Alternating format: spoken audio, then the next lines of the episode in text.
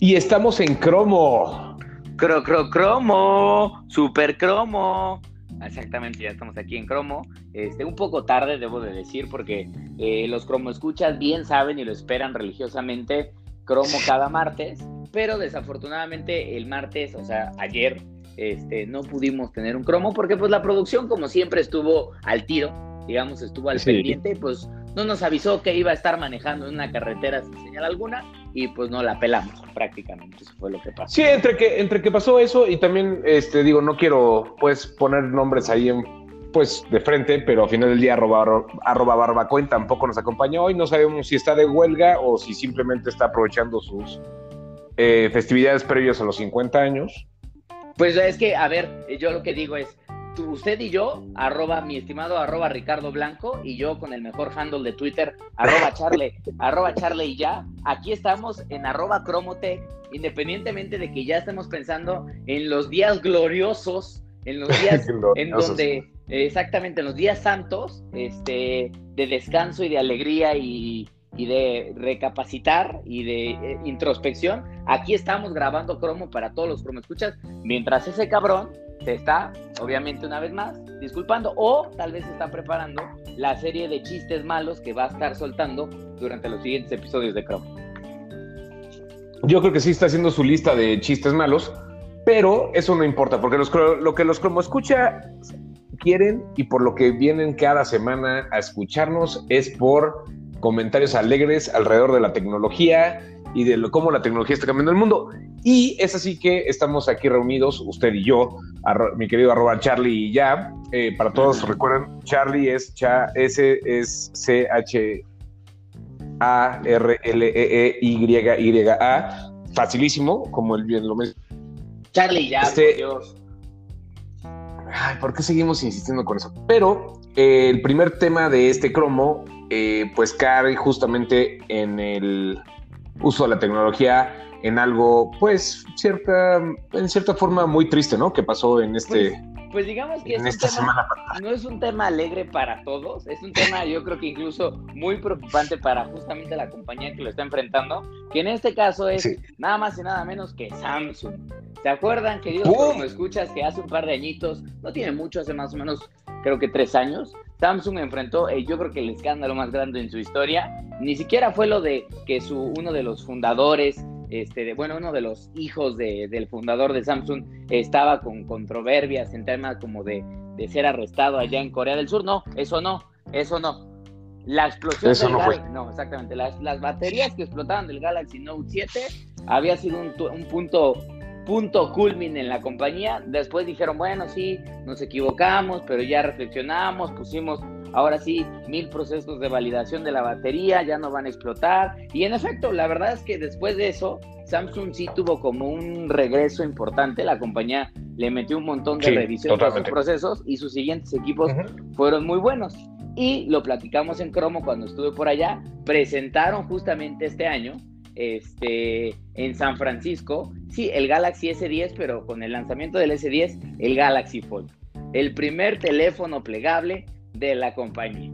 Y uno de los primeros que se presentaron en el mundo, porque una semanita después. Huawei, Huawei presentó el Mate 10. Y ya por fin nunca lo habíamos podido tocar, lo vimos solo en la presentación, ni siquiera había habido mini hands-on ni nada, o sea, nadie lo había visto más que detrás de una vitrina.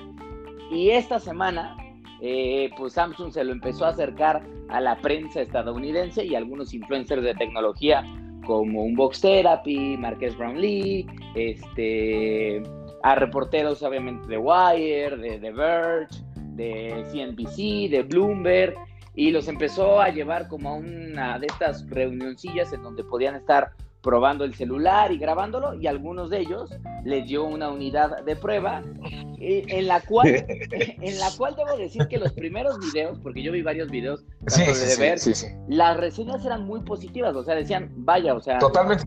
Totalmente, sí. es sorprendente porque muchos decían, pues para hacer una primera generación, el producto está muy completo, o sea, está muy bien armado, tiene detallitos y lo que quieras, pero pues bien la pantalla hecho- que se dobla, ¿no? O sea, Sí, de hecho, las primeras reseñas lo que más me llamaron la atención era justa la crítica a, en cierta forma, yo creo que a, a Material Design, en, respecto a, cómo, las aplicaciones se ajustaban, ¿no? A una pantalla del doble tamaño, ¿no? Como, como Google Docs se quedaba como en tres cuartas partes, como como justamente tener todo este real estate, todo este espacio para poder trabajar y compartir y, y colaborar, no se estaba utilizando al 100%, ¿no? Y, eso era muy interesante porque el dispositivo estaba rindiendo, lo que no estaba rindiendo era eh, la forma en la que las apps se han desarrollado hasta ahora. Claro, Pero después vino esta hecatombe. Exactamente, y hoy, oh sorpresa, empezamos a ver que algunos de estos reporteros que habían hablado muy bien de las primeras, de las primeras impresiones del teléfono, pues ya estaban reportando que pues prácticamente el teléfono este, se dobló a mitad del camino, ya no pudo, se quebró, este, y pues obviamente no se quebró físicamente, pero varios empezaron a reportar teléfonos infuncionales en donde la pantalla de plano se volvía ya completamente unresponsive, o sea, ya de plano no funcionaba o empezaba a volverse loca y parpadeaba. Se, se, se cambiaban los píxeles, una, este, una que se notaba mucho justo cómo se quebraba en medio, ¿no? Lo que dices, Sí, la intención es que se doblen y se desdoblen, pero pues no que se doblen y se rompa. Exactamente. A Dieter Bond, justamente de The Verge, él reportaba que lo que le había pasado es que justamente en la famosa bisagra, que además es el elemento más importante de cualquier este teléfono flexible o bueno, foldable, este, pues le salió como una especie de tumorcito a su teléfono y ya se estaba rompiendo. Ahora, especie de tumorcito. Me gusta que amable eres con eso. Era una cosa horrible. bueno, muy, muy notable, diría. Y eso causó, deje, usted la protuberancia que le salió a la pantalla, eso causó que el panel OLED se empezara a, bueno, a marcar en líneas porque los píxeles empezaban a morir y pues obviamente ya se veía claramente así en medio de su pantalla este, gigante, se veía obviamente una línea horrible. Y el caso, el caso curioso fue lo que le pasó a Marqués, y a este, creo que es el reportero de CNBC, si no me equivoco, que a ellos no les falló tanto el equipo, pero lo que hicieron es que como pues no es cristal, o sea, la pantalla que se pliega no es cristal, tiene ah. que ser plástico porque todavía no hay cristal que se doble. Este, pues solamente era un, un, plástico que ellos notaban que se empezaba a rayar muchísimo, con cualquier cosita se rayaba, ¿no? Eh, y entonces tiene como una especie de mica, o sea, como que la pantalla tiene una especie de mica, y estos compadres, porque además dicen que sus unidades no traían ninguna indicación, este, pensaron que era una mica, una mica protectora, como ahora sucede que algún, por ejemplo, Huawei cuando te vende los equipos, te los vende ya no solo con un case de silicona, sino que algunos, algunas unidades te las pone con una mica de estas que compramos en Amazon o lo que sea para proteger nuestro móvil. Ya la puedes quitar y ya abajo de esa mica está tu cristal, ¿no? O sea, normal. Yo creo que ellos pensaron de, pues esta debe ser una mica protectora y záscalas, que la quitan y lo chingan. Un güey, de, el, creo que el de, el de CNBC lo quitó de plano todo y dijo, ah, cabrón, creo que ya lo jodí. Y Marqués lo empezó a quitar y cuando se dio cuenta que no era una mica, mica dijo, ay, cabrón, ya eché a perder mi Galaxy Fold. Entonces, este pues ahí otra vez, hecatombe. Hecatombe, y, y, creo que el tema de la bisagra, y de hecho es algo que se mencionó mucho justo en las presentaciones, y que creo que hizo muy bien en su momento Huawei al hablar de ello, y no tanto Samsung, que como que dijo, sí, sí, lo logramos, y Huawei hizo mucho más la explicación de justo cómo utiliza, como pensando en la cadena de una bicicleta, ¿no? Cómo, cómo, se mueve, y la explicación, eh, y algo que hablaban mucho de la del Samsung, es que quedaba un espacio en medio, ¿no? Es que no quedaba completamente recto a las dos partes, sino que se metía un poquito como... Y pensamos un libro que no es muy ancho y que el, el, lomo le queda más grande, pensamos en algo así. Eh, tiene, tiene, que ver con eso. Eh, obviamente todavía no, el Huawei todavía, el Huawei todavía no se ve en, este, en la calle como Samsung, pero creo que la verdad es que yo admiro mucho eh, las agallas que tuvieron toda la gente de Samsung. Creo que la verdad me quito el sombrero por lo que están haciendo y por lo que, cómo lo están empujando. Pero sí lleva, lleva la duda de, pues, tal vez creo que se, pues, se emocionaron ¿Adelantaron? Pues es que eso es lo más interesante. ¿no? O sea, creo que les ganan las ansias, ¿no? Es como la segunda vez que le ganan las ansias. Pues sí, pero, o sea, lo que yo, a mí lo que me preocupa de este tema es de que, a ver, a ver, no es posible que un teléfono que ya está listo para salir al mercado, que además va a costar 50 mil pesos, porque esta madre cuesta más de 2 mil dólares. Entonces, a tipo de cambio más impuestos, más de 50 mil baros ya. Si quieres un Fold, eso es lo que te va a costar. Entonces, ya es un Chevy, hijo. Te estás comprando un Chevy si quieres usado, pero usado. Este, pero es un carro, o sea, eso ya es un carro usado, si quieres, no del último año, pero eso se cuesta un carro. Eh, yo no entendería cómo la función principal que va a ser doblarlo y desdoblarlo, doblarlo y desdoblarlo, no un par de veces. vas a agotar el teléfono, O sea, exactamente, o sea, hacer esa función, deja tú no un par de veces ni decenas de veces, posiblemente hasta cientos de veces o miles de veces por semana que a los primeros días empiece ya a flaquear justamente la función que tendría que estar mejor cubierta, me preocupa, porque pone tú que Samsung no ha salido a decir todavía nada, este, habría que esperar a ver qué es lo que dicen. Creo, que van a ser, van a ser el MVP, ¿no? Yo creo que van a jugar el MVP. Creo que está bien que jueguen el MVP, ¿no? El, este, pues, este, el, dispositivo nada de primeras pruebas, ¿no? Sí, y este está, y está bien. Ahora mi pregunta es, pues está cañón, porque si es el MVP, pues este teléfono ya, o sea, no es un MVP muy, muy MVP, o sea, realmente estos cuates seguramente han de haber recibido ya casi, casi almost final product porque pues este teléfono está a punto de lanzarse en las siguientes semanas a nivel a nivel global, o sea, en diferentes partes del mundo. Entonces, pues así que hayas dicho, bueno, fue una primera, es un primer prototipo, o más bien es como un second product almost, almost release, pues no, o sea, esto ya es prácticamente el producto. Es, lo preocupante, no sé, o sea, van no sé si vayan a decir, ah, le dimos el mínimo viable product, o sea, este, este producto como hecho base para después desarrollarlo, pero estamos hablando de hardware. La gente va a poner dinero ahí, como lo hicieron con las baterías y como fue todo ese catome. Entonces, sí se me hace, se me hizo raro, porque pensé, yo creo que pues sí habían aprendido de las baterías. Pues sí. Y ya nada más para terminar esto, dos temitas más que a mí me preocupan, que seguramente lo vamos a estar platicando en los siguientes cromos con los cromo escuchas. Ahí dejan los comentarios en arroba cromotech, hijos. Este, de si ustedes van a desembolsar 50 mil varos por este o por el de Huawei, porque va a costar exactamente lo mismo.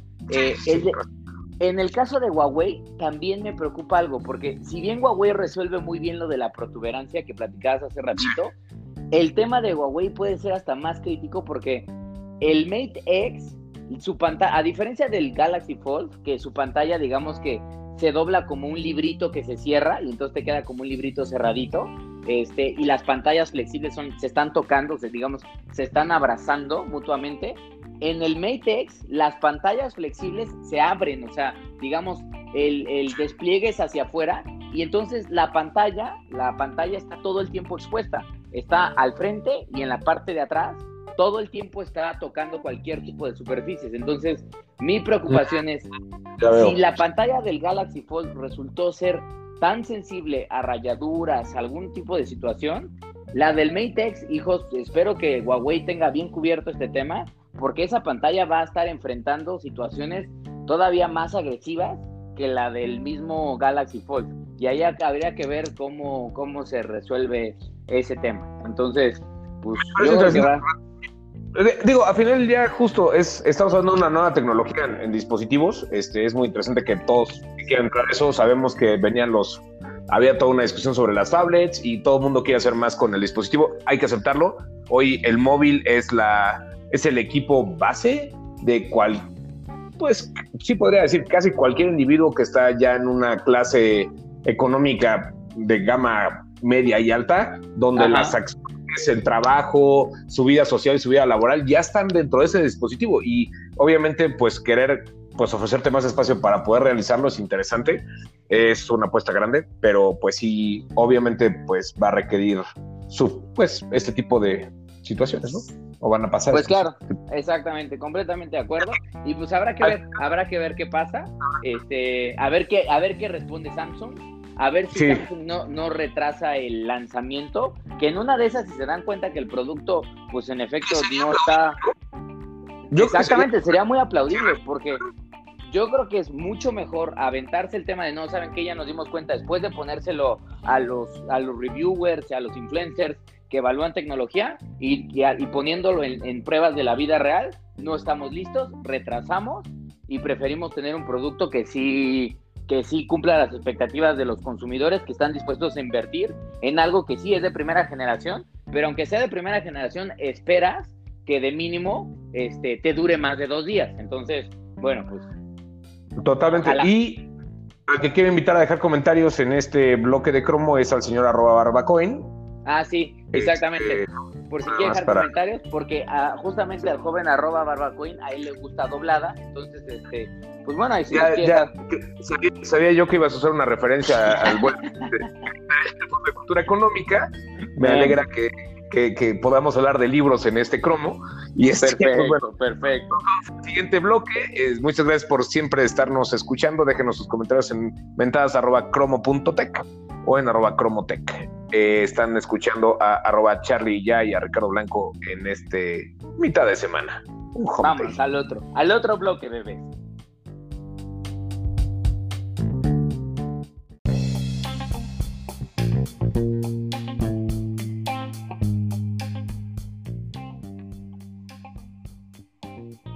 Y estamos de regreso en el segundo y probablemente último bloque de este cromo porque pues sí nos alargamos, ¿verdad? Con la parte de los doblajes. Es que estaba buena, estaba buena. La doblada estaba buena, ¿eh? Estaba, eh. Doblada de frijol, es lo que vamos a y no, no, no crean que estamos hablando de otra cosa más que tacos sin queso o quesadillas sin queso. No, no vamos a entrar en esa discusión. No, Exactamente. No, discusión.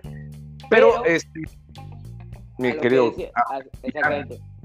Aquí vamos a lo que decía acá mi buen estimado arroba Ricardo Blanco, que puede ser que sea el último bloque, pero va a ser un bloque también bien informado, mis queridos, como escuchas, porque vamos a hablar de algunas de las cosas que más me gustan, que sí, son los videojuegos, los videojuegos, ¿cómo no? Ahora sí, me preparo a quedarme callado ante el conocimiento del Ludico, arroba Carlilla.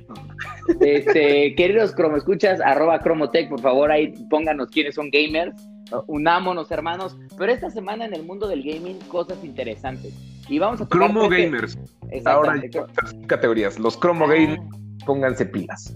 Exactamente. Cromo Gamers, este, pónganse bien pilas. Esta semana la industria de videojuegos tuvo varios anuncios o varias noticias. Sí. El primero, probablemente de, vámonos con uno de los más llamativos, que fue muy, que se lo podemos pasar muy, muy rápido, que es pues el lunes desafortunadamente vimos las noticias tristes de que la catedral de Notre Dame pues estaba incendiando, al parecer por un tema de reparaciones.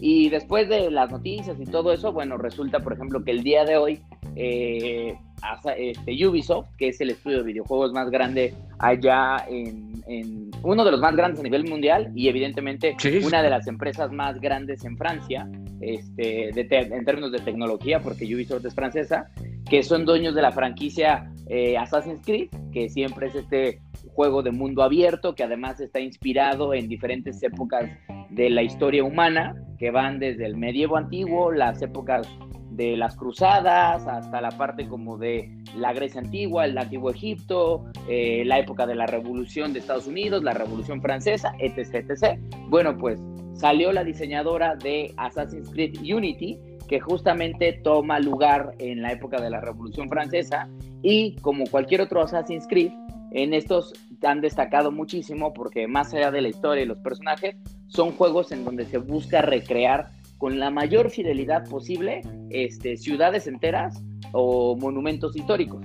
Y afortunadamente en este Assassin's Creed Unity, la diseñadora trabajó, creo que cuatro años dijo más o menos, este, en la Catedral de Notre Dame para tratarla de recrear para el videojuego con casi un nivel de, fidelización del 80%, o sea, pasillos, bloques, columnas, ventan, ventanales, el exterior, el interior de la catedral está completamente diseñado en el juego y lo que ella está poniendo es de quiero ayudar a que se reconstruya para que haya cosas que quedaron completamente devastadas, las puedan revivir vía este mundo digital que se creó y voy a hacer voy a hacer mi, mi, mi, mi, paréntesis cultural. También eh, justo en todo esto de, la, de, Me encanta la idea de justo tener todos estos diseños 3D. Hoy hablaba con unos amigos justo de todas estas imágenes en 360, eh, 360 grados. Eh, hay tecnología que ya incluye este, el IAR o los láseres para medir las distancias y fotografía en 360 con láseres pueden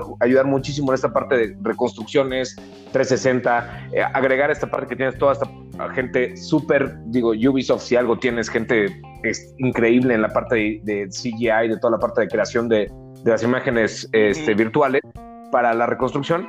Y otros que también se vieron muy geeks y que sí los quiero mencionar es este leía hoy un artículo muy padre sobre los robots apoyando a los bomberos ah sí claro de, este, de atención a lo que pasó en, la catedral en, París. eh, un, robot bombero que se podía acercar y que podía sacar el chorro. O sea, estamos en un momento muy padre. Incluso el director de, el, bueno, el, jefe de bomberos de, de, París mencionaba el uso de drones también para poder saber hacia dónde tirar el agua y cómo pueden utilizarlo. Entonces, es algo muy bonito porque también estamos ya utilizando la tecnología para ese para ese tipo de momentos que aunque son tristes y sí son una crisis, es una, es una lástima que se haya perdido este, este momento de esa forma, es interesante cómo la tecnología está ayudando a que pues se, sientan apoyados estos cuerpos, ¿no? Sí, sí, sí, se preserven y los cuerpos y los humanos que están tratando de ayudar a que se destruya lo menos posible, como los bomberos lo hicieron, pues tengan un apoyo donde se arriesgue menos a personas y se pueda poner la tecnología. Totalmente. Y ya paréntesis cultural. Muy buen, paréntesis cultural. Cierro el tema de lo de Ubisoft eh, eh, y lo de Assassin's Creed. La empresa anunció que va a estar donando 500 mil dólares, así como otras compañías y millonarios que anunciaron a la reconstrucción. Pero, regresando al mundo de los videojuegos, qué bueno que ahí está para que vean cómo es bueno jugar videojuegos, muchachos.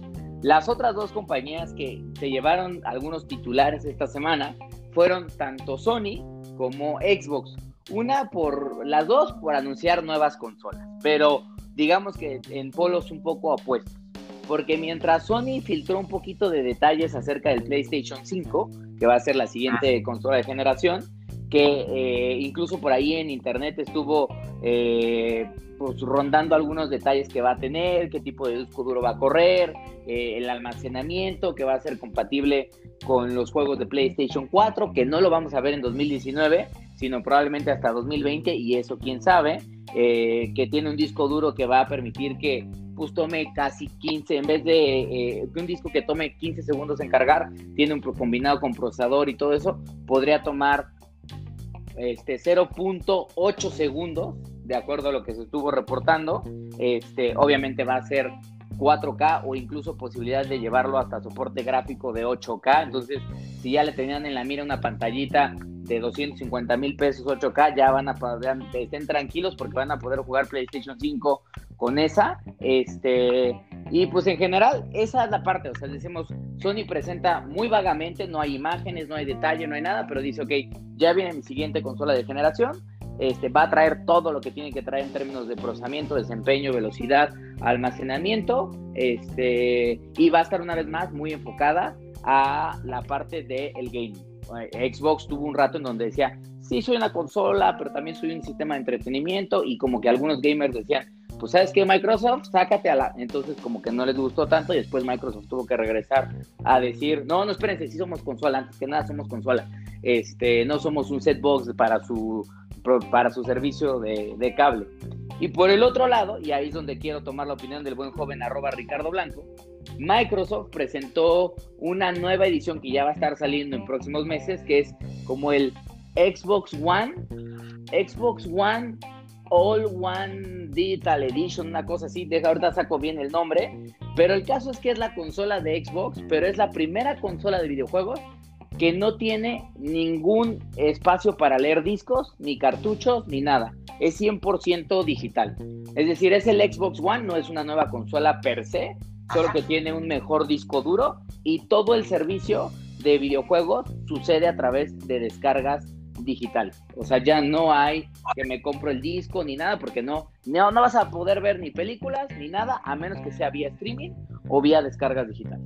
Y lo mismo con... O sea, es, es, es como su approach entre la llegada de Apple TV Plus y este, el, los videojuegos de Stadia, ¿no? De Google. ¿no? Creo que es como Digo, lo, interesante con, de Microsoft siempre en el sentido del Xbox este, ha sido la capacidad y el control que han tenido. Obviamente han jugado contra players japoneses muy, muy importantes como este eh, Nintendo y eso, pero pero, pero siempre han tenido como un nicho muy bonito y que se manejaba muy bien porque tenían la capacidad de, GPUs, de CPUs, tarjetas de videojuego, algo muy bonito y siempre han dado, creo, personalmente creo que ahí es uno de los valores más importantes en el nivel consumo de Microsoft, alejándose de sus licencias de trabajo.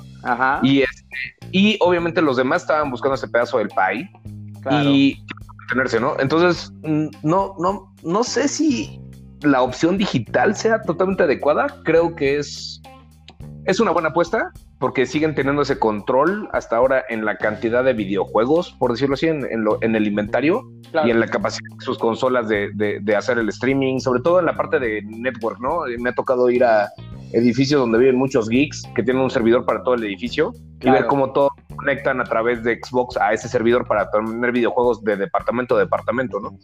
Eh, esas cosas, pocos dispositivos lo pueden hacer. Claro, totalmente de acuerdo.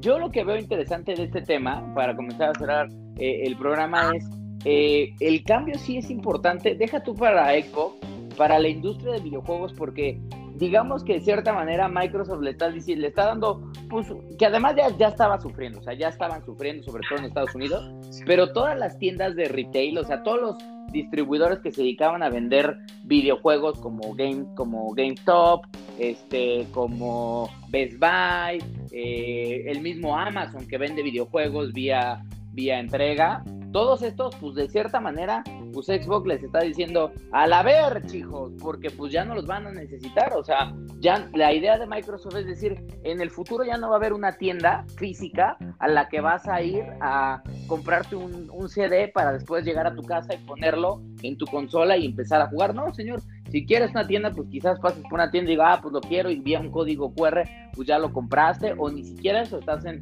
en la tienda de, de, Xbox y estás comprando todos los juegos que necesitas. Entonces, ahí va a ser, o sea, digamos que la misma transformación está ya representando una tumba que se está abriendo, que ya estaba medio abierta, pero ahora sí ya va a estar más abierta para las, para las tienditas que se dedican a vender videojuegos. Se acabó, señores. Empiezan a vender cosas para otakus o yo que o yo que sé que además creo que ya lo están haciendo, pero videojuegos eh, o para celulares o lo que sea. Para, para, para, para, teléfonos que se doblan, güey. Exactamente. Este, van a poder vender la consola, que es lo único que físicamente se va a seguir vendiendo porque la necesitas, pero pues ya, o sea, lo otro no. Y lo otro que también pudiera llegar a ser un tantito interesante en esta eh, transformación eh, digital que se ve hacia adelante es eh, pues el reto. O sea, uno es el reto de las redes, o sea, porque pues descargar juegos de este tamaño pues está complicado. Entonces no, exactamente, no va a estar tan fácil. Y por último, yo esperaría ver una disminución en los costos probablemente de los juegos, porque los juegos generalmente son muy, por ejemplo, los juegos de Nintendo. Los juegos de Nintendo históricamente siempre han sido más caros este, por el cartucho, porque hacer el cartuchito físico con la batería y toda la chingada que tiene que tener el cartucho es mucho más costoso que hacer un que tener un disco de que, que mandar a hacer millones de discos de Blu-ray y ponerlos en una cajita de plástico con un pedacito de papel. Entonces, al volverse digital, ya no necesitas la caja, ya no necesitas el instructivo o el flyer o lo que quieras, este, ya no necesitas el disco, pero tampoco tendrían que existir estos costos de distribución. O sea, ya no necesito contratar este, buques o, camiones que vayan llevando mis miles de juegos a, las diferentes, a los diferentes puntos de venta. Y entonces ahí los desarrolladores se están ahorrando toda esa lana que le tienen que meter a la distribución del videojuego, que es una muy buena lana. Y yo lo que esperaría es que probablemente eh, pues se vean cierto beneficio eh, para, para tal vez el jugador. Yo esperaría, no lo sé, no lo he visto. Hoy en día los juegos te siguen costando lo mismo. O sea, si tú compras en digital y en físico, señores, te cuesta lo mismo. O sea, ahí sí, no hay ahorro alguno. Eh, pero pues hay que ver es como pensar en comprar el Kindle, o sea, realmente tal vez un dólar más barato que el libro físico, pero...